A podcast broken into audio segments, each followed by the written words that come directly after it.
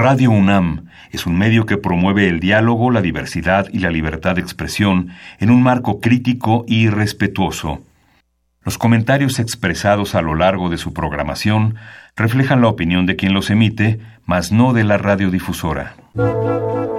Radio UNAM presenta Al compás de la letra. Al compás de la letra. Un programa conducido por María Ángeles Comezaña.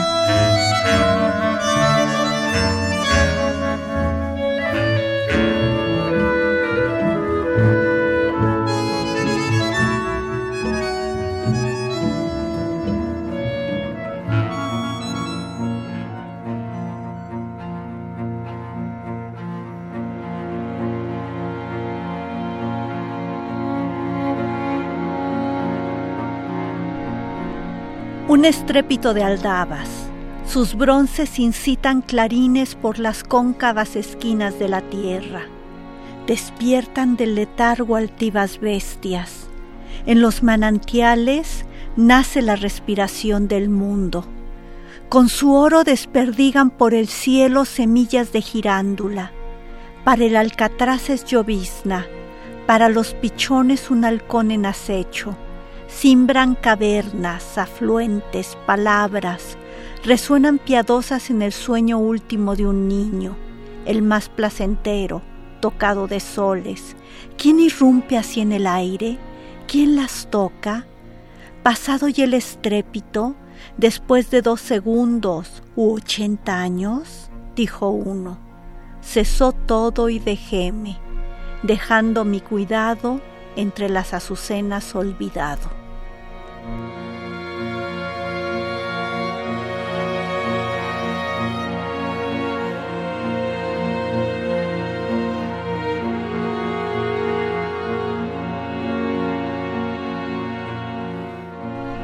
Queridos amigos, muy buenas tardes.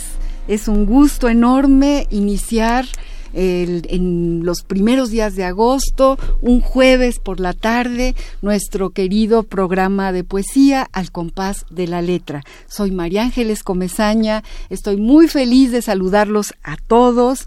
Ya sabemos que por ahí está Pablo López de Tlalpan, que seguramente escribirá algo para el programa.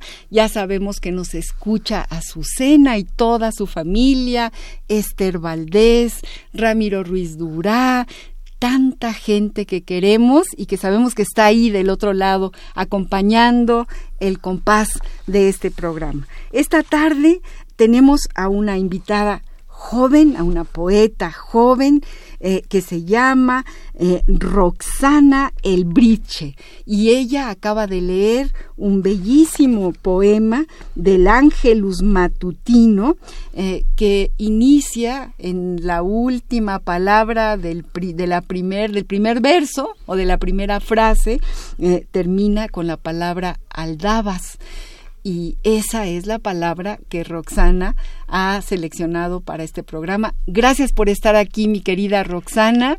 Qué gusto tenerte, qué gusto escuchar ese poema tan, tan, digamos, lleno de imágenes y además ya nos empieza a sonar en el corazón y en el oído la musicalidad de esa palabra que debe ser una palabra árabe sin lugar a dudas. En efecto.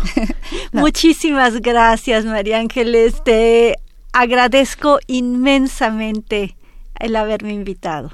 no, pues, la agradecida, los agradecidos somos nosotros, somos quienes hacemos este programa eh, Radio UNAM de tener a, tantas poetas y, hombres y mujeres eh, que decíamos hace un momento, Roxana, la poesía es esta virtud extraordinaria eh, que da voz a las cosas que no tienen voz. Solamente la poesía puede traer a la luz o al río o a la mesa la voz del el entorno, de todo lo que nos rodea.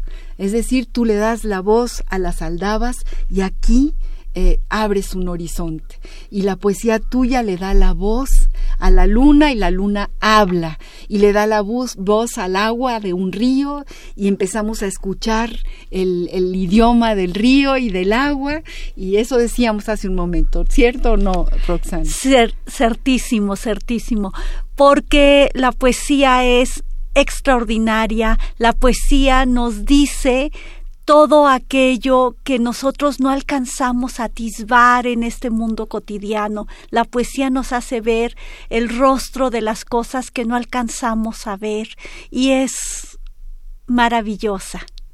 Claro que sí, claro que sí. Les voy a, les voy a contar algo de la trayectoria de Roxana Elbridge, Elbridge, ¿cómo se pronuncia tu apellido? Elbridge Thomas. Elbridge Thomas eh, ella nace en la Ciudad de México, estudia la licenciatura en Ciencias Humanas en la Universidad del Claustro de Sor Juana y estudia la maestría en Literatura Mexicana en la Facultad de Filosofía y Letras en la UNAM.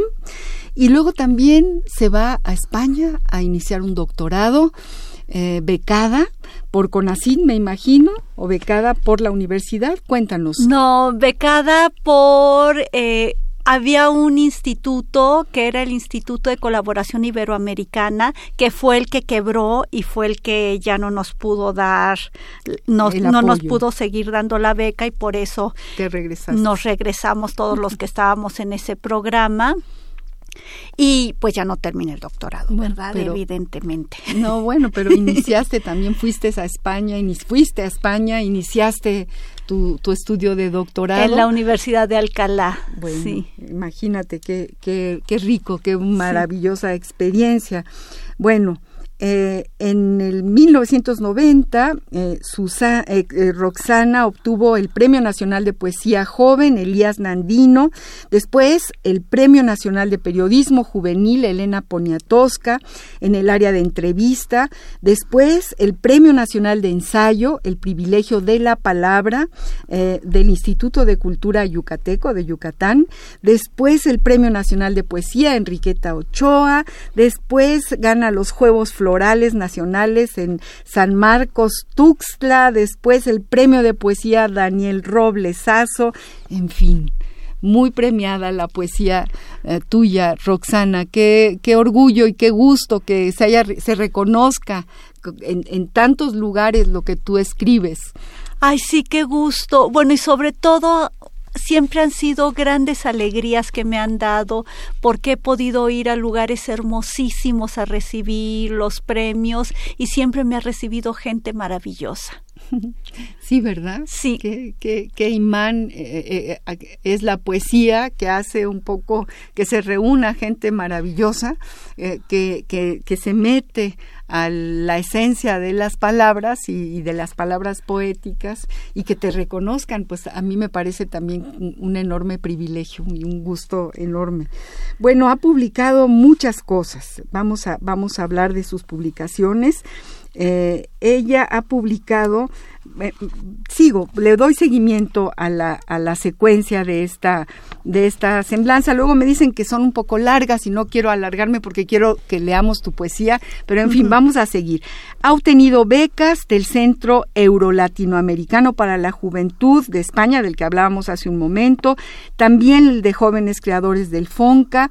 Eh, ella ha publicado Memorias del Aire dentro del libro colectivo Labrar en la tinta, el segundo laberinto, el ala de tigre, la fontana, ha escrito también imágenes para una anunciación, la turba silenciosa de las aguas, ha escrito también Fuego, ha escrito Javier Villurrutia y Mi voz que madura, que esta es una, un ensayo, me imagino. Es, un libro de ensayos en torno a precisamente a Javier Villaurrutia.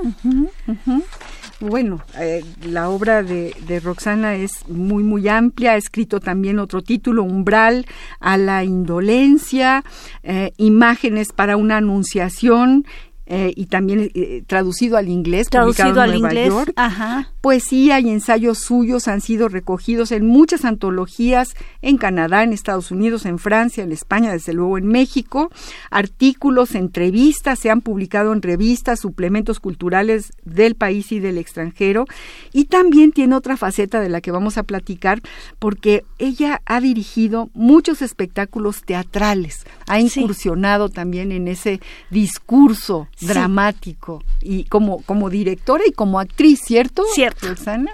Bueno, esta es la escritora que hoy nos visita en Al compás de la letra, quien la tarde de hoy seleccionó esta palabra tan bella y tan sonora que es la aldaba. Exacto. Y a todos los que nos escuchan, les voy a pasar los teléfonos de nuestra cabina para que le pregunten a Roxana lo que quieran preguntarle, ahora que sigamos platicando con ella y que nos lea su nueva, nuevo, nueva plaquette, nuevo, nueva publicación, nuevo libro. Y bueno, que le pregunten lo que ustedes quieran. Nuestros teléfonos en cabina son el 5523-5412, 5523-7682, Twitter arroba Radio o Facebook Radio UNAM. En cualquiera de estos medios ustedes nos pueden escribir. Nos gusta mucho que nos llamen. Parece que estamos aquí solas. Siempre te decía, aquí hay un duende. Nos metemos en la cabina. Allá está don Agustín Mulia. Ahí está Rocío García, eh, que, eh, nos, asisten para que no metamos muchas patas. Y parece que estamos solos y no, allá, allá afuera hay gente que le interesa la poesía, que nos escucha, que te escucha, Roxana, y eso nos da mucho gusto, por eso nos gusta mucho que nos llamen. Cuéntanos, Roxana, cuéntanos eh, desde cuándo empieza tu interés por la poesía, eh, cuéntanos de tu participación en talleres, si, has que si es que has tenido talleres, para que luego pasemos a la ruta de la palabra aldaba. Claro que sí. Fíjate que mi interés por la poesía surgió muy pequeñita. Fíjate que cuando yo era muy pequeña, eh, vivía con mis abuelos, mi padre murió cuando yo era muy niña y mi mamá trabajaba, entonces mi hermano y yo vivíamos con mis abuelos y en la suscripción del periódico que ellos tenían llegó como regalo un libro, el ómnibus de poesía mexicana de Gabriel Said. Y yo tendría siete años, algo así y vi el libro y dije, bueno, pues por curiosidad, la curiosidad de todos los niños, comencé a ojearlo y vi que eso era maravilloso. Yo no sabía qué era la poesía, yo no sabía, bueno, pues era una niña muy pequeña, pero comencé a ver esos versos y me enamoré totalmente, al grado que comencé a aprenderme de memoria muchos de ellos. Hice que mi hermano se aprendiera de memoria algunos también. Mi hermano es tres años más pequeño que yo. Y eh, en la escuela, eh, una vez preguntar, preguntó la maestra de mi hermano, de mi hermanito, ¿quién se sabe un poema? Y mi hermanito levanta la mano a ver, este, dinos el poema. Y bueno, yo esperaba que dijera patito, patito o algo así. Se echó la misa negra de tablada. Mm. bueno, ¿quién te enseñó eso? Mi hermana. Bueno, casi nos corren de la escuela pero eh, era esa fascinación mía. Yo tampoco sabía los alcances del poema, yo no sabía que la misa negra de tabla, eh, eh, de rodillas y desnudo la misa negra de tu amor, este, pues no. A mí solo me sonaba muy bien, me parecía que era bellísimo aquello. Y bueno, pues me gustaba tanto que me aprendí de memoria muchos, muchos poemas de, de ese libro que aún conservo en la memoria y aún conservo el librito que llegó que en llegó esa en esa edición del periódico. Y también en quinto de primaria nos llevan a eh, un, un paseo al Popocatépetl.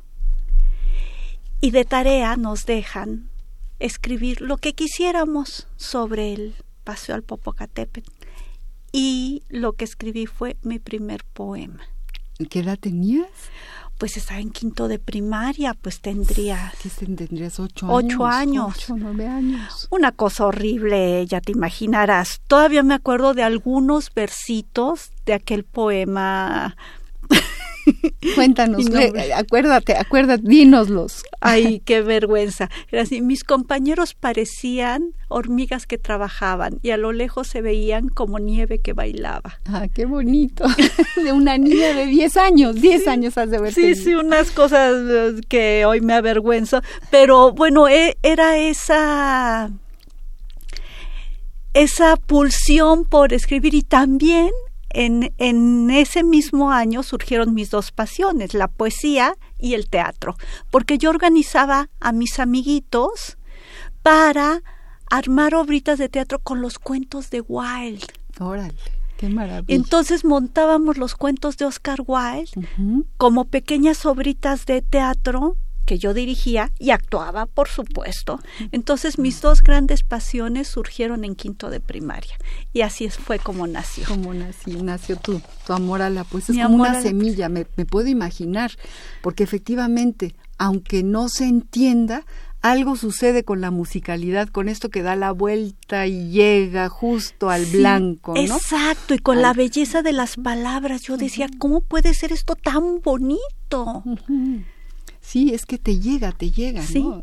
Sí, bueno, y en ese, en ese libro, en el ómnibus de poesía mexicana, viene desde Nezahualcóyotl, viene Octavio Paz, viene Javier Villaurrutia, vienen los modernistas. una de las grandes antologías. Es una maravillosa antología. Y Le mandamos un abrazo muy fuerte a Gabriel Said. Sí, y no sabe la, maravilla que hizo en mí. En ti, en mí y en mucha gente, ¿no? Muchas cosas de las que ha hecho. Sí, eh, sí. Gabriel Said y sí, el ómnibus de esa antología es, para todos ha sido verdaderamente una lección de, poesía, esa, selección.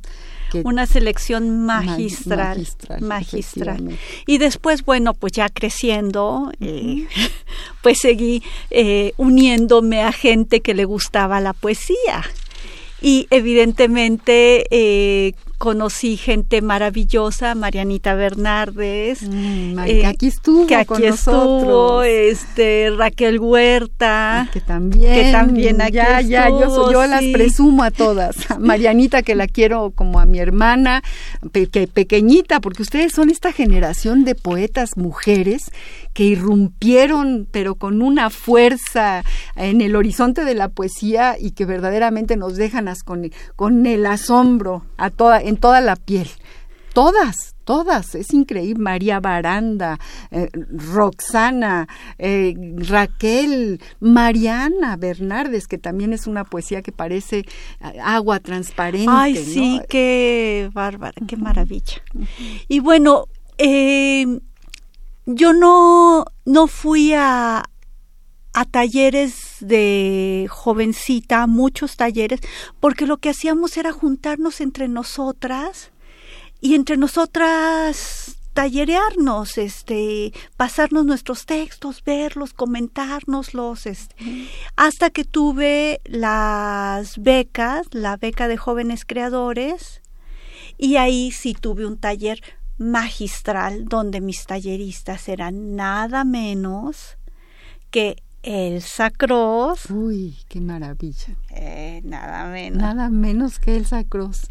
Qué, qué maravilla. Ella no ha vendido porque no vive en la Ciudad de México, entonces ah, hay, pero, que, hay pues, que organizar, hay que traerla. Hombre, claro que hay que traerla. Qué maravilla, qué maestraza tuviste. Bueno, y tenía, y tenía este compañeros magistrales también, Claudia Hernández de Vallarispe, este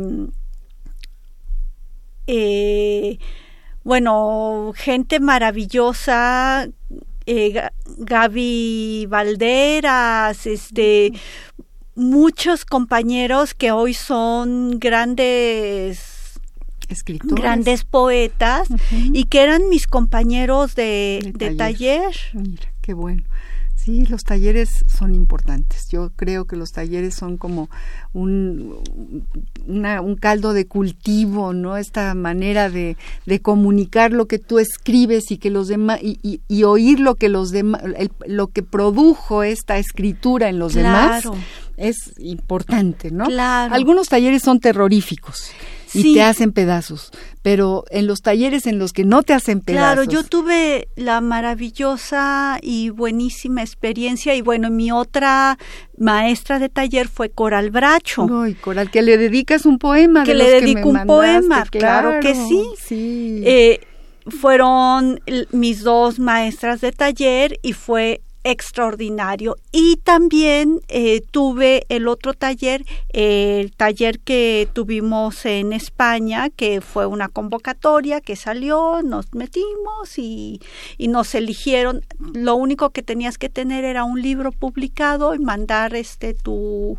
tu material. tu material y ahí te escogían y fuimos de todos los países hispanohablantes Uy, qué fantástico. Y estuvimos en un lugar este en Mollina en, en un lugar del sur de España. Nos juntaron a 60 chicos de España y de todos los países latinoamericanos y ahí, de ahí tuve bueno, tengo todavía amigos de toda la vida. Mira, qué, qué experiencia maravillosa, qué bueno. Sí, y, y bueno, pues este, son mi familia, Sí, claro, claro, se convierten en familia. son mi familia realmente. Sí, sí, sí, claro que sí. Queridos amigos, estamos hablando con la poeta Roxana eh, El Bridge Thomas. Eh, nos gustaría mucho que nos hablaran. Nuestros teléfonos en cabina 5523 5412 5523 7682 Twitter arroba Radio UNAM, Facebook Radio UNAM para todos aquellos. Ya empieza a llegar, ya tenemos por aquí eh, la participación de nuestro Pablo López, ahorita lo vamos a, a escuchar, pero vamos a pasar a la cápsula de nuestra palabra, la palabra elegida por Roxana, que escúchenla, qué, cali- qué, qué delicia, qué Ay, sí. caricia eh, y, qué, y qué profundidad de, de significado la palabra aldaba. Vamos a ver qué dice el diccionario del de, del Colegio de México, del Español de México, del Colegio de México, sobre esta palabra.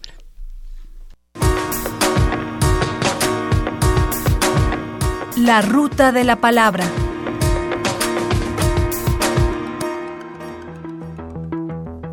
Aldaba. Sustantivo femenino. 1. Pieza de hierro u otros metales, de formas variadas, que se coloca sobre las puertas para llamar. Consta de una parte fija y de otra móvil con la que se golpea sobre la primera. Picaporte, llamador, tocar la aldaba. 2. Pieza de metal en forma de gancho que se introduce en una armella o anillo para cerrar puertas, ventanas, cajas, etc. Correr la aldaba. Pasar la aldaba. 3.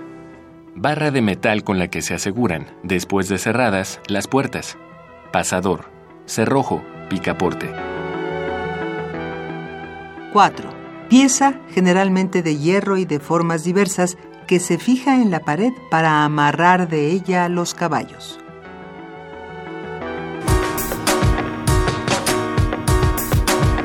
La ruta de la palabra.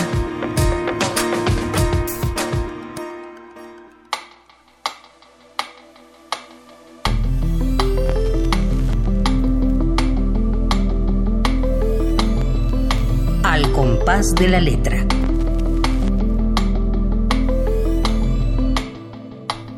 Te parece?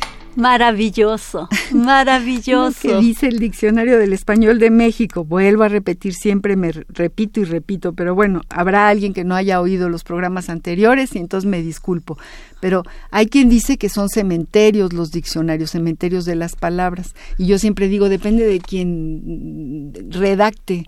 Por ejemplo, eh, en el diccionario del español de México hay poetas redactando los significados como Francisco Segovia. Y bueno, ahí Claro. una mano mágica rescata esta, estas definiciones fantásticas, ¿no? Que tú no sabías que también una aldaba es una pieza generalmente de hierro y de formas diversas que se fija en la pared para amarrar de ella a los caballos. Claro, me acaba de sorprender muy gratamente y es una maravilla. Sí, ¿verdad? No, y, y, la, y la aldaba, yo te decía que me, me evoca también eh, este, este este enorme tira de hierro forjado, ¡trac! que uno cierra con fuerza una puerta, ¿no? Que le da la vuelta y se engancha en, otro dispositivo también de hierro forjado y hace un ruido muy especial. Exacto. Es como el, resguardo, ¿no? El estrépito de aldabas del que yo hablo, ¿no? Sí, bueno, y, la aldaba que tiene muchos significados, puede ser un picaporte, eh, o sea, que se abra o que se o cierra. que se cierra. Se cierra herméticamente, como las contras de las ventanas. De las ventanas que me comentabas hace un pueblos rato. que son como puertas de las ventanas de madera para cerrar la luz. Y que tienen una pequeña aldaba que sería un gancho, pero bueno, digámosle aldaba ya que estamos con esta palabra tan bella, también para cerrarla, ¿no? Y no entra pero ni una brisna de luz. Entonces es como una una unos instrumentos que forman parte de la vida y que van con nosotros, su ruido, su alcance. Y tu poesía, tu poesía, lean, léenos el otro de las aldabas el por ahí de las lo aldabas, tenías, ¿no? claro Tienes que dos. Sí, sí es el Angelus matutino y el Angelus vespertino. ¿no? Les recuerdo el final del Angelus matutino. Dice, cesó todo y dejéme, dejando mi cuidado entre las azucenas olvidado. Que son versos de San Juan de la de Cruz. La Cruz, así es, qué maravilla. Sí. A ver. Y del Angelus vespertino dice, un estrépito de aldabas, sus bronces incitan trompetas en los álabes del orbe. Despierta de la siesta una gata con sus críos. En su tazón de leche nace la respiración del mundo. Con su embate desperdigan por la tierra cenizas de elefantes, para el alcatraz llamadas, para las palomas un enjambre de difuntos. Irradian cavernas, afluentes, plegarias, resuenan piadosas en el sueño inicial de un niño, el más abismal, entre los suspiros de la santa y los gritos del hada. ¿Quién irrumpe así en el aire? ¿Quién las toca? Ah, qué bonito. ¿Quién las toca? Tum, tum, tum, tum. Qué bonito. Vamos a una cápsula musical que tiene que ver con las aldabas. Es una canción que yo creo que es maravillosa de Bob Dylan, como todo lo que hace Bob Dylan, que siento yo que es muy maravilloso, y que se llama Knocking on Heaven's Door. Y me evoca mucho a las aldabas, porque incluso Claro. en la propia canción él hace tum, tum, tum. Vamos a escuchar a Bob Dylan en esta bellísima canción tocando a las puertas del cielo. Muy bien.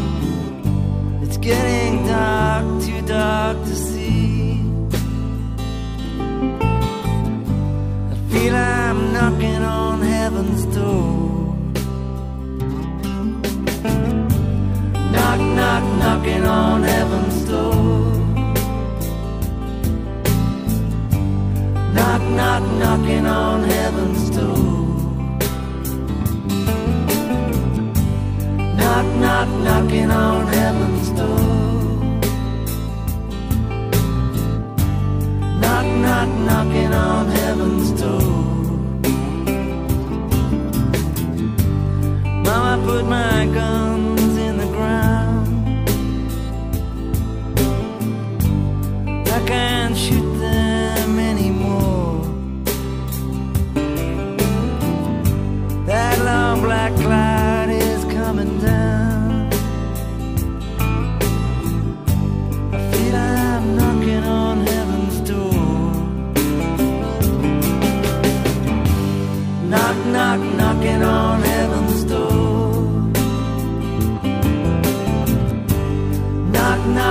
knock, knocking on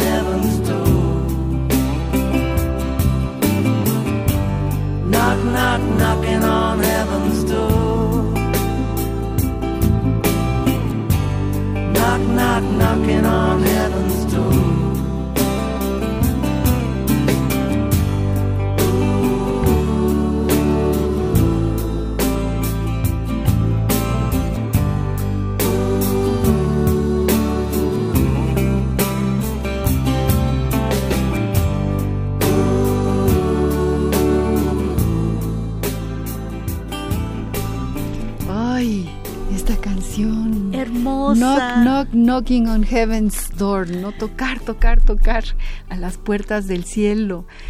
Roxana, además, ¿qué Además, cosa? Ahí viene el duende. Ahí tu viene el duende. tiene que Mi ver con las puertas que ver del con cielo. las puertas del cielo, porque estas aldabas que se tocan son las aldabas del cielo, porque Imágenes para una Anunciación es un libro sobre ángeles. Y de ese libro es de donde tú Y acabas este, de este leer. libro es de donde acabo de leer. eh, y, y es el inicio, porque estos que están tocando, ¿quién, ¿quién las toca? ¿Quién irrumpe así en el aire? ¿Quién las toca? Son los ángeles Claro. que están tocando estas aldabas del cielo. Del cielo, pues mira, todo se junta, Todo todo, se se, junta, suma. sí. Y ahora sí, hay que hacer una pausa y de verdad agradecerle a Pablo. Pablo, de veras te agradezco tanto que seas parte de este programa. Pablo, cada jueves escribe algo y escribe algo magnífico. No escribe al ahí se va, que también sería maravilloso. pero, pero escribe, es, escribe cosas que nos llegan al corazón. Eh, les voy a leer lo que Pablo López, nuestro compañero de viaje de cada jueves, que vive en Tlalpan, a quien no conocemos, pero sí conocemos, porque conocemos lo que escribe, nos acaba de mandar para ti, Roxana, dedicado a ti.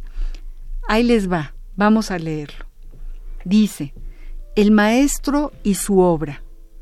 Las manos y el cincel creaban la obra, con la fuerza del corazón, con la luz del pensamiento, con la destreza del tesón. El tributo es la consagración. El agua, el aire, la tierra y el fuego. Por obra del maestro creaban la mezcla sagrada que cobra vida a los ojos del hombre. El tiempo es la fragua donde nace la magia, mientras el maestro mira en el alma de su obra para ser uno con el universo. Dedicado a Roxana. Ay, infinitas gracias, infinitas gracias Pablo y además eh, intuiste algo, algo de mí. Parece que me conoces personalmente. Es increíble, Pablo, porque yo en mi poesía, desde que inicié, tengo cuatro grandes temas por los que he transitado y son los cuatro elementos. Comencé con el aire, seguí con el agua y ahora estoy con el fuego, me falta la tierra. Pero entonces tú intuiste, Pablo, con qué trabajo la palabra. Muchísimas gracias, muchísimas gracias. Se encontraron nuestras almas. Qué bueno, de verdad yo también se lo agradezco. Pero qué tal, aquí hay, hay una especie de magia, hay polvos de magia eh, rodeando esta cabina y la gente conectada a la poesía. También a Oscar Reyes de Iztacalco nos llama, nos, nos manda saludos, le mandamos un abrazo a Oscar Reyes. Bueno, y nos sentimos muy, muy emocionadas porque ya valió la pena Sí, este programa. Mucho. Ah, bueno, y valió muchísimo por todo lo que escribes. La poesía de Roxana es una poesía que yo, yo te decía hace un rato. Eh, a mí me hay un pintor que me parece verdaderamente glorioso, mágico, magnífico y, triste y solitario y que, y que dibuja la, la soledad de una mujer frente a una ventana en donde ahí llega un rayo de sol y ella está sola y, no nos lo dice, pero está sola, hay una enorme soledad. Y es eh, Edward Hopper, este pintor norteamericano que sus imágenes tienen que ver, yo creo que con la depresión de, los años 30 eh, en Estados Unidos. Es un poco esta poesía de, solitarios, de la posguerra, de, ¿verdad? Eh, y, esta sensación de, de cómo tú vas dibujando escenas me evoca a un Edward Hopper. Me parece increíble tu conversación con los gatos, el pensar que tú miras los ojos de un gato tirada en el suelo mientras él está panza arriba, este gato, y entonces tú empiezas a, a, dictarle la relación que, se entabla entre ese gato y tú y esa mirada que, que, no es más que, más que la luna mirándonos. Cuéntanos de ese poema y de esos poemas con los animales y con los gatos. Yo tengo una, en primer lugar, este, muchas gracias por lo de Edward Hopper, porque me encanta, es un pintor que me encanta, me vuelve loca y fíjate que nunca había pensado que que mi poesía recordara eh, imágenes, imágenes, escenas, de, de Hopper, no lo pensé. Y por otra parte, fíjate que me gustan mucho los animales, me gustan mucho los gatos en particular, pero me gustan mucho los animales. Tengo un poemario que se llama Umbral a la Indolencia, donde eh, muchos de los poemas tienen que ver con gatos y ahí viene, eh, precisamente ahí vienen los poemas de, de los gatos. El del tirado de barriga creo que así. Ah, si no lo tengo yo aquí. Si viene, tengo dos, el de tirado de barriga y si logras que un gato te mire a los ojos. Es, que ese es el que yo te estaba comentando, ¿no? Si logras que el gato te mire a los ojos, sabes que me encanta. Es el gato panza arriba, ¿no? No, eh, también son, son, dos, distintos, son dos los estoy confundiendo. Y, y, tengo el pequeño bestiario ígneo, que es mi última plaquette. Que es esta que está aquí. Que, habla sobre animales. Sí, sí, sí, sí. Pero te leo el del gato, que también es un poema que, que me gusta mucho. Fíjate.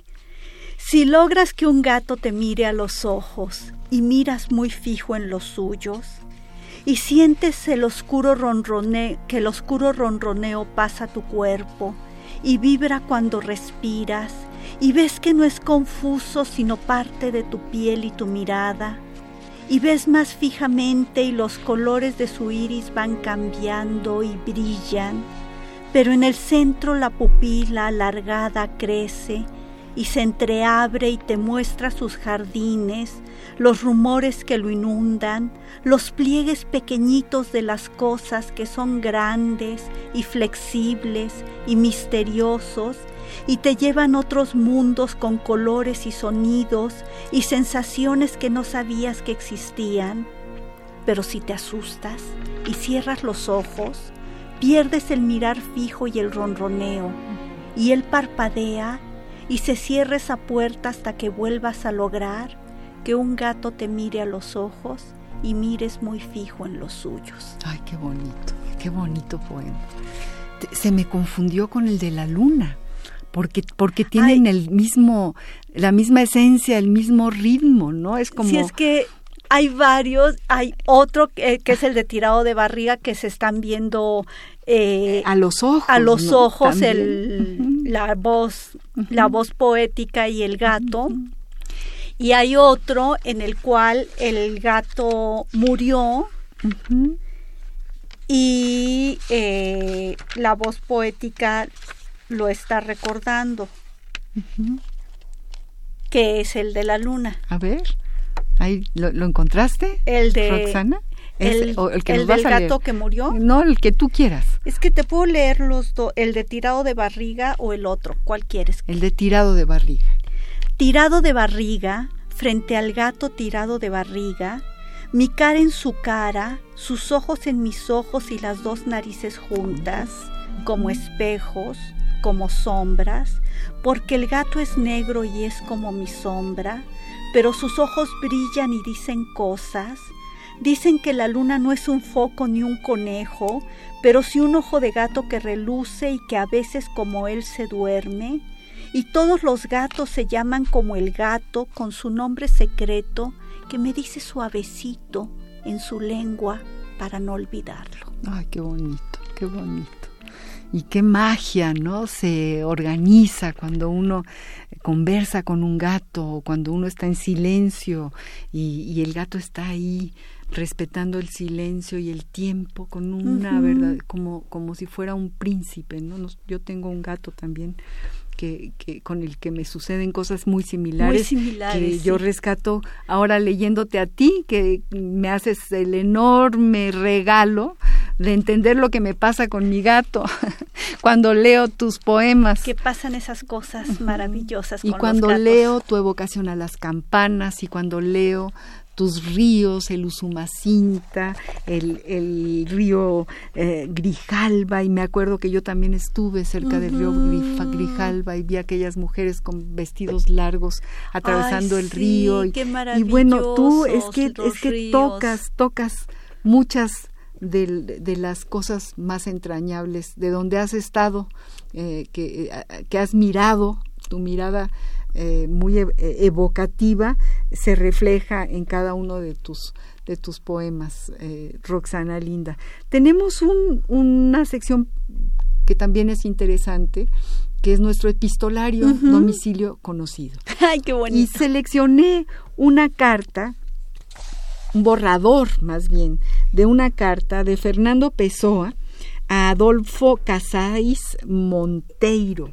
Me parece interesante la interpretación, es decir, yo sé y todos sabemos que, que Pessoa es un poeta que tiene muchos heterónimos, que ha inventado muchos Pessoas que son sus hermanos y que se hablan entre sí eh, en su poesía. Y yo dije, bueno, nunca me nunca encontraba la explicación. Y creo que en esta, en este borrador de carta del mismo Pessoa eh, nos da una explicación. Vamos a escuchar esa carta y a ver a ti qué te parece escribir cartas, pensar en el cartero, ponerle un timbre al sobre. Vamos a, escuchar esta carta y luego platicamos sobre tu epistolario. Epistolario.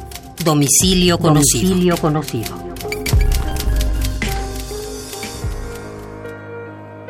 Fernando Pessoa. Borrador de una carta a Adolfo Casais Monteiro. He tenido siempre, desde niño, la necesidad de aumentar el mundo con personalidades ficticias. Sueños míos rigurosamente construidos, vistos en visiones de claridad fotográfica comprendidos por dentro de sus almas. Además, esta tendencia no pasó con la infancia. Se desarrolló en la adolescencia, arraigó con su crecimiento, se convirtió finalmente en la forma natural de mi espíritu. Hoy ya no tengo personalidad. Cuanto de mía y de humano lo he repartido entre los autores varios de cuya obra he sido el ejecutor. No me cuesta admitir que esté loco pero exijo que se comprenda que no estoy loco de manera diferente que Shakespeare. Medium, así, de mí mismo, todavía subsisto. Soy, no obstante, menos real que los demás, menos coherente, menos personal, eminentemente influenciable por todos ellos. Soy también discípulo de Caeiro, y todavía me acuerdo del día, 13 de marzo de 1914, en que habiendo oído por primera vez, es decir, habiendo acabado de escribir de una sola aspiración de espíritu, gran número de los primeros poemas de El guardador de rebaños, inmediatamente escribí, seguidos, los seis poemas intersecciones que componen La lluvia oblicua, Orfeo II. Manifiesto y lógico resultado de la influencia de Cairo en el temperamento de Fernando Pessoa. Tomado de Fernando Pessoa, El regreso de los dioses. Seis Barral, Biblioteca Breve. Epistolario. Domicilio conocido. Domicilio conocido. ¿Qué te parece esta carta? Maravillosa, Pessoa? Qué poeta. maravillosa. ¿Y qué sí. explicación? No estoy, bueno, sí estoy loco, pero no más loco que Shakespeare. Exacto. ¿no? Y esta especie de alimentación de, de todos sus heterónimos, Álvaro de Campos, Ricardo Reis, eh, Alberto Caeiro, Bernardo Soares, todos esos eran Pessoa y Pessoa mismo, Exactamente, ¿no? Y cómo cada uno le va diciendo a Pessoa eh, lo que lo que Pessoa les dice a cada uno de ellos es fantástico. Fantástico. Es como un laberinto de personalidades inscrita en una gran poesía, la poesía de Pessoa. Pero sí realmente es, es como muy, muy conmovedor, ¿no? Eh, de todos ellos dice, no soy menos real que los demás, menos coherente, menos personal, eminentemente influenciable por todos ellos. Soy también discípulo de Caeiro, o sea, uno Qué de sus bonito, heterónimos. qué. Eh, Él es maestro y discípulo al mismo Sí. tiempo.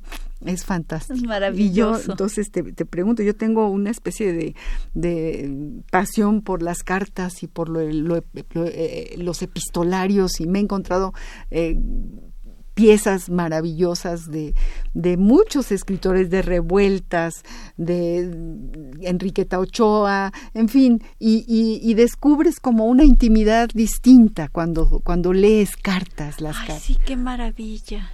Fíjate que yo todavía guardo muchas cartas de la época pre-internet con mis amigos de España, Claro. sobre todo con mi amigo Oscar Esquivias, a quien quiero muchísimo, un muy buen narrador español de mis amigos con los que me encontré en este eh, en este encuentro talleres etcétera que, que tuvimos en, España. España.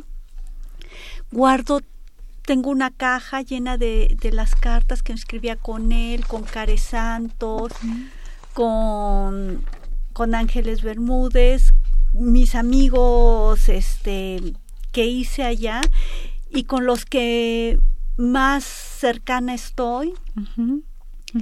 Y nos carteábamos mucho, mucho. Y ahora sigue la relación. Seguimos este, muy cercanamente pues ahora por el Facebook y por todo esto, pero de repente nos escribimos en, en el Messenger largas Largas cartas. misivas personales Claro, claro que sí. que nos recuerdan esas cartas que nos enviábamos antes. No, bueno, y, y además que sabes que va a llegar en, en- en un segundo, que la puede estar leyendo mientras tú la acabas de escribir. La acabas ¿no? de escribir, Que eso también es exactamente. que eso también es muy bonito, poder estar en contacto, porque en aquella época de las cartas que tengo guardadas, las escribías y pensabas que en dos semanas, tres semanas, un mes le iba a 20 llegar. días, así es, así es. Y, y ahora, pues en el momento que le escribes, le está llegando y estamos mucho más en contacto ahora que en aquel, en aquel momento. momento, pero Sí. bueno. Y por otra parte, esto que decía Pessoa de los personajes, fíjate que a mí me pasa algo muy particular. Yo muchos de los poemas que escribo y sobre todo los que he escrito más cercanamente, los escribo desde la voz de un personaje. Mm, Entonces me creo un personaje, a veces masculino, a veces femenino, y desde ahí hablo. ¿Tienes alguno que nos, que nos sí, leas? Sí, claro. Léenos algo, léenos algo de, de- desde esa voz que o ese personaje que tú te inventas. Mira, puede ser este Bacteria o puede ser el de Ana de eh, eh, Bacteria es desde un personaje que yo me inventé y tengo otros desde personajes este eh, históricos que me inventó lo que pudieron haber dicho este Bacteria. Tiene un epígrafe de Federico García Lorca.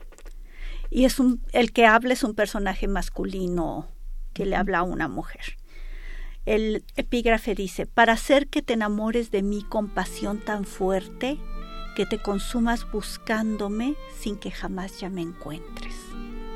Y dice el poema, son tus marcas las que surcan mi epidermis, son señales de mi ausencia en este mundo, del poseso que se enfrenta a la cicuta de tu ausencia, de este hueco que no alcanza a descifrar cómo sales de la almendra que te tallo. Deseo con avidez tus pliegues que contengan mis anhelos, devorar uno a uno tus respiros, arrojarme a tus pisadas y colar mi esencia por tus dedos, hallar algún resquicio y penetrar como bacteria en tu interior colarme por tus venas, por tus ritmos, infectar con mi presencia tus funciones, estar presente cuando comes, cuando bebes, cuando sueñas, ser parásito intangible, certero en mis afanes, logrando que respires mi memoria, que en tu bilis se esculpan mis facciones, que en tus nervios transiten mis sentencias y que sean mis marcas las que surgen tu epidermis, señales de que vives en mi mundo y seas posesa que se enfrenta a la cicuta de mi ausencia. Uy, qué cosa. Y este es un hombre que es un hombre que le escribe a una mujer. Que le escribe a una mujer. Sí, y, yo me invento todo el tiempo, me estoy inventando personajes que. Bueno, y además. ¿Qué pasaría que en tu este faceta de directora de teatro, eso también. Eso también. Evidentemente. Y, vivo en el mundo del teatro. En la piel. Cuéntanos de tu de esa faceta. Fíjate que, bueno, yo te, te contaba hace un momento que desde pequeñita amo el teatro y siempre estuve haciendo teatro eh, de manera paralela. Y muchísimo más formalmente hace 25, 26 años, comencé ya a dirigir teatro más formalmente y entré a trabajar a la Escuela Nacional de Arte Teatral, ahí doy clases de verso verso para actores, de lectura en voz alta, de interpretación verbal, porque estoy en el área de voz, y eh, trabajo con actores en la Escuela Nacional de Arte Teatral y además tengo mi pequeña compañía. en la que eh, que se llama cómo se llama Tramadores de la Luna Ay, qué bonito. Sí. Tramadores de Tramadores la Luna. de la Luna. Acabamos de terminar una temporada con una obra preciosa de Glafira Rocha.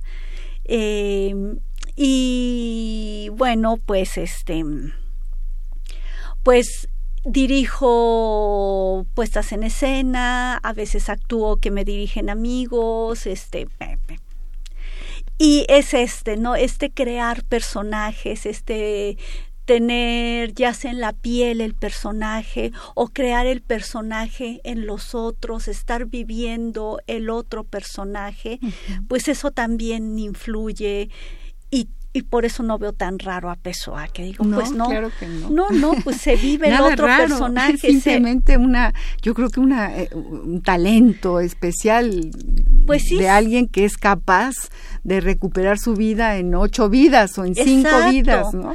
A, través de su palabra, además. Y se puede ser uno mismo y se puede ser el otro simultáneamente. Claro que sí.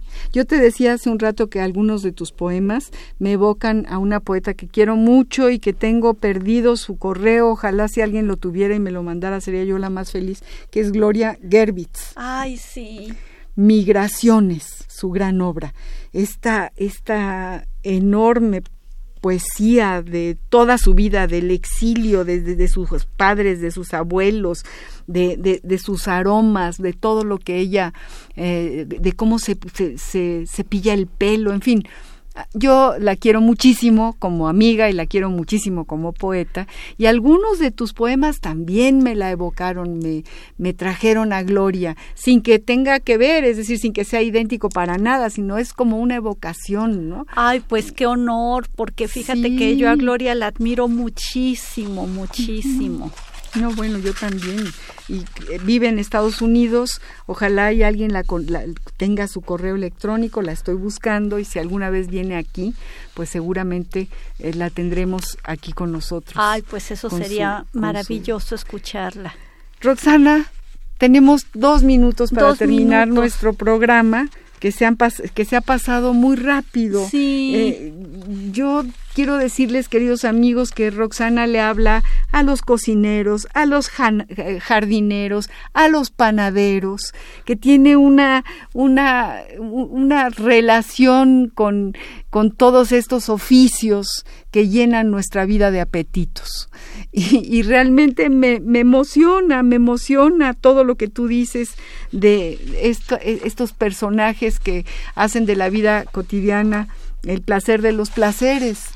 y, quiero que terminemos leyendo tú algún poema, porque ya tenemos dos minutos para, para eh, despedir eh, nuestro compás. ¿Te parece si leo uno del poemario nuevo? El poemario nuevo me parece fantástico, para que ustedes sepan que hay un poemario nuevo editado por...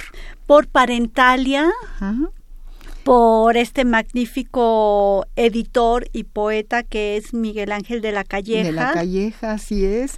Este, esta plaqueta, este pequeño poemario se llama Pequeño, Bestiario, ígneo. Ya nos había hablado hace un ratito Roxana de este pequeño libro de poesía y, de este libro nos vas a, vamos a terminar nuestro programa leyendo este poema tuyo. Voy a leer este eh, poema que se llama Caballo. Y en este poema traté de que el ritmo del poema tuviera que ver con el ritmo del trote del caballo. Va. Caballo. Cabalga trotan, cortando el resuello, es ráfaga y ritmo de cascos esquivos que invade de chispas la estepa. Lame sacrín las cimas del viento, enciende su frágil corriente de almendras, inunde en aroma de sándalo el polvo que salta a su paso. Ecus fulgure su nombre en la ciencia, canela humeante, asciende en bermejos acentos la cuesta del aire, las patas trafican hogueras, los belfos calcinan su entorno en el soplo, no es golpe de furia, es preludio a tormentas que azotan al que observa en, en ventiscas lejanas, carrera que invita a perderse en aquel torbellino en que trepa la bestia. Ay, sí que fuimos trotando con tu poema. Queridos amigos, se termina nuestro programa, nuestro compás de este jueves. Este semestre empieza con Roxana, el Bridge Thomas, aquí en Radio UNAM, al compás de la letra.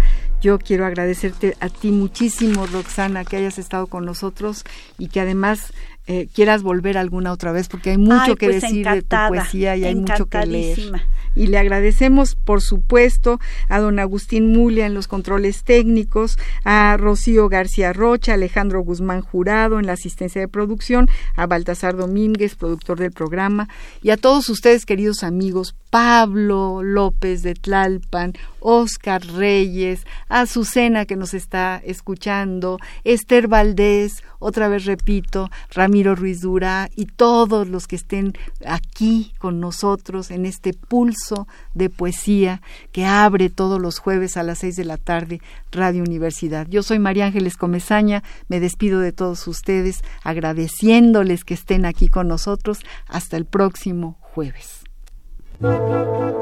Radio UNAM presentó Al compás de la letra. Al compás de la letra. Un programa conducido por María Ángeles Comezaña.